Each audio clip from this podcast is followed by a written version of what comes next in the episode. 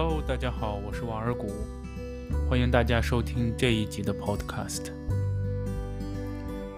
春节假期到了尾声，想必各位小伙伴们已经开始回到了学习或者工作的岗位上。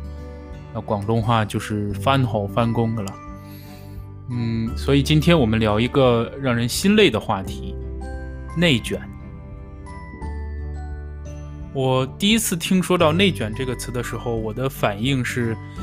这应该是在讲卷积网络吗？后来看到更多的消息之后，才会知道原来内卷是这么一回事儿。大家不知道在自己的这个同学或者同事中，是不是是总会有那么几个，嗯，卷起这个内部波澜的一些同事啊或者同学们。内卷这个东西确实蛮心累的哈，想一想，一个同事总是做得很好，做得很厉害，然后逼得大家一起加班或者一起熬夜学习的时候，确实是蛮心累的一件事情。但是其实我自己的经历吧，或者感想也好，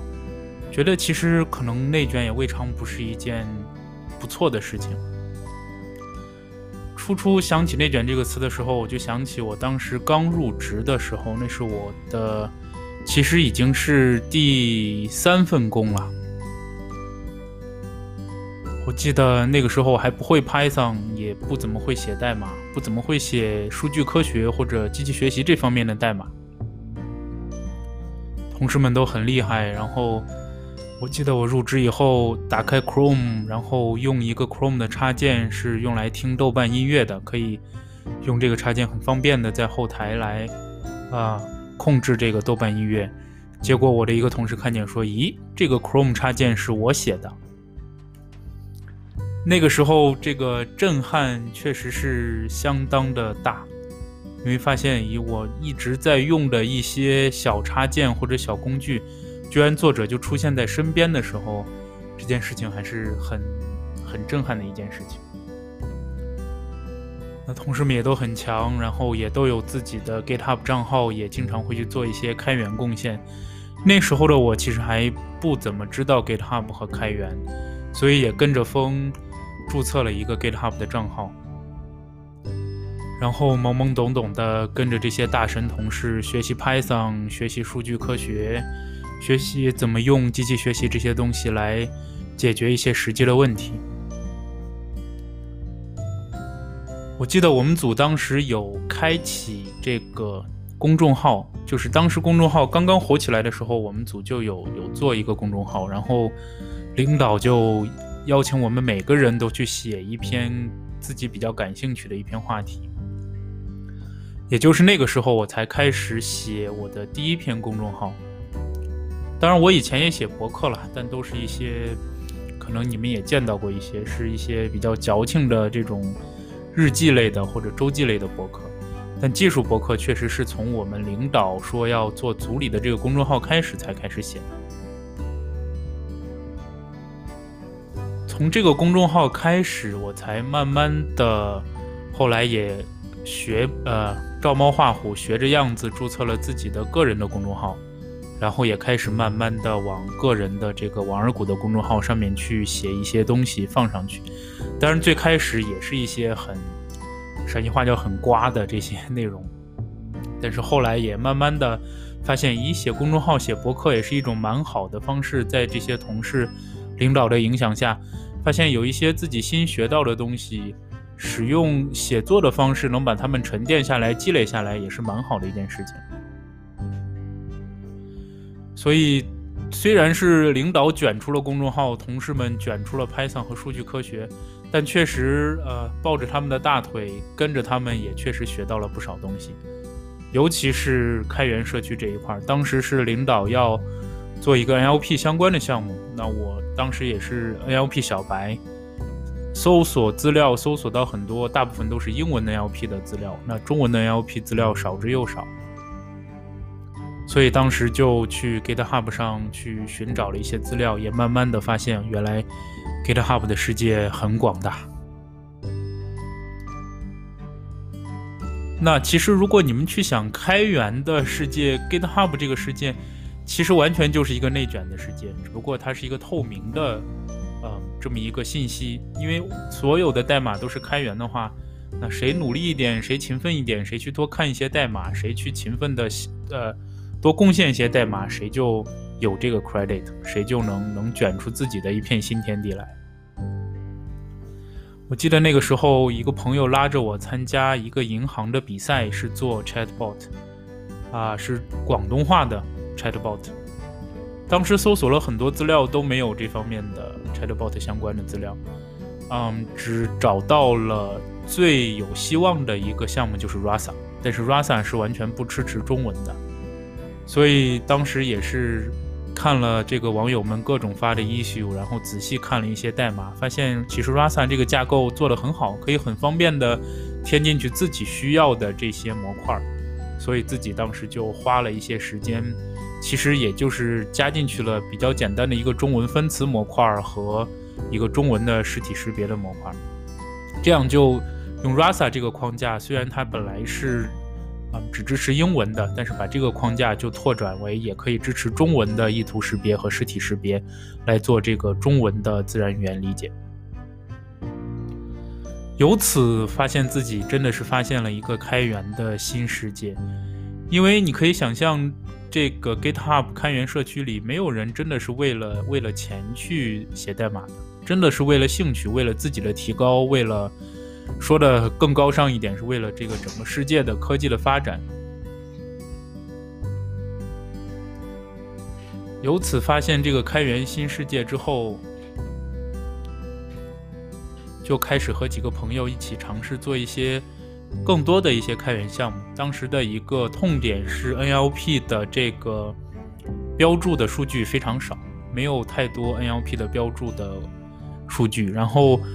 现有的工具又都比较初始，所以当时的想法是做一个针对中文 LP 的标注工具。那这个想法出来之后，放到网上，发现有很多人都有类似的痛点，所以很快我们几个人都是在网上认识。其实这些人都没有见过面，有成都的，有北京的，有上海的，有深圳的，还有各个这个都是在不同大公司里面，大厂小厂都有的小伙伴们，一起就开始做这个项目。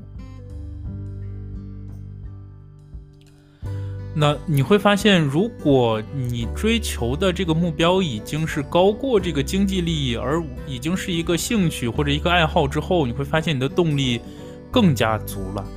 所以这些小伙伴们，你我觉得这些也是完完全全的内卷，大家互相督促，互相呃去呃催促对方把他们对呃呃自己的工作和对方的工作都完成。那这样一种内卷，其实卷的大家都很开心。现在想起来那段日子还是很开心的一段日子。记得当时已经卷到了我自己下班坐地铁的时候，还要在手机上去审核别人的这个 pull request 和自己还要 commit 的一些代码，用用手机去做这些事情，就已经卷到了这种地步。所以 GitHub 是一个宝藏。所有的这些财宝其实都是网友们卷出来的。那其实 GitHub 这个词也可以换作其他的很多不同的东西，比如，嗯，哔哩哔哩也是一个宝藏，也是网友们互相卷出来的，不是吗？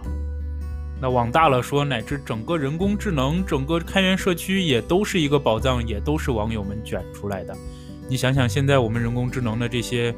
大部分的技术其实都是基于各种各样的开源技术，从从 TensorFlow、Deep Learning 的这些技术到大数据的 Spark 和 Hadoop 这些东西，其实都是源于一些，嗯，呃，科研界的一些论文，然后由此又网友呃由此又有一些初始的这些开源代码，然后整个社区去完善它、优化它，才有现在的这样一个生态。所以，这个其实是一个知识共享的时代，也给了所有那些输在起跑线上的人一个自由平等的机会。所以，如果真的有中国梦的话，这就是我对中国梦的诠释。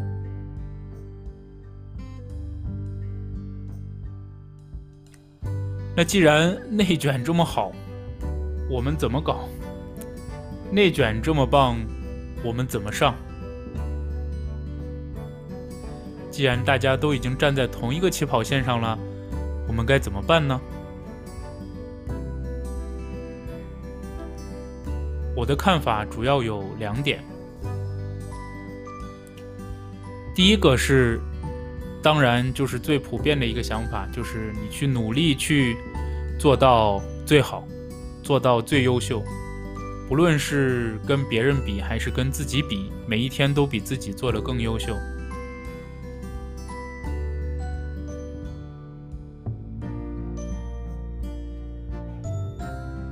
用勤奋交出最好的成绩，比如在 GitHub 上多去学习别人的代码，多做些卷子，多做些题，多去考考证，多去提升自己，这样才能在这个激烈的社会竞争中。能占尽占占掉一些优势吧，但这就是传统意义上的内卷，这也是确实是一个非常让人心累的内卷。尤其如果我们想到人工智能这这个产业的话，每天每天都有新的东西。尤其我们也听说过三十五岁程程序员被劝退的这些故事，焦虑感也是满满。所以除了勤奋之外，其实另一条路，我想到的就是创新。与其和别人一直在去比拼，再去硬的刺刀去硬碰硬的话，不如想想自己的优势在哪里，自己有哪些还可以玩的地方，可以玩出花的地方，用创新卷出自己的天地来。其实所有的事情都是从无到有，我自己的 GitHub 账号也是，甚至我最近我表妹协助我回答了一些问题才申请到的哔哩哔哩账号，乃至我现在在录的这个 Podcast，这些都是从有到到无从无到有，都是新的东西对我来讲。包括我当年开始学 Python，虽然我最早最早其实是。呃，本科的时候只学过 C 加加，最开始的两份工也都是写 C 和 C 加加。到后来学 Python，去啊网上看很多很多的机器学习、呃深度学习、人工智能的这些课，然后慢慢的投入 NLP，慢慢的去去做出一些东西来。尤其在中文 LP 这方面去试图做一些东西，包括发表一些论文、发写博客、写公众号，所有这些东西都是从无到有的一个东西。与其用刺刀去跟别人硬碰硬，不如想想自己还可以做一些新的东西出来呢。其实之前看到过一些访谈，有人说，每个人的一生其实都会有那么五到十次的改变人生的机会，时代一定会给你这样的机会。其实我们回头望，如果自己当年敢赢敢拼的话，是有这样很多的机会，比如互联网公司的这种爆发，乃至比特币，乃至种种种种这样的机会。关键是自己要敢于创新，敢于去迈出那一步，试图做一些新的东西。那说了这么多。其实也是希望大家能珍惜和感恩这个时代，也珍惜和感恩自己身边的同学和同事，尤其是那些你觉得内卷很厉害、很厉害的同事或者同学，对吧？因为他们才是真正的，嗯，你身边可以学习的人，可以带着你一起飞的人。如果抱不上大腿的话，也尽尽可能的多去讨论，多去交流。你能，你来卷，最好还是大家一起撸起撸起袖子一起卷。OK，关于内卷的话题，今天就聊这么多。我是王，我是王尔古，Stay hungry, stay foolish。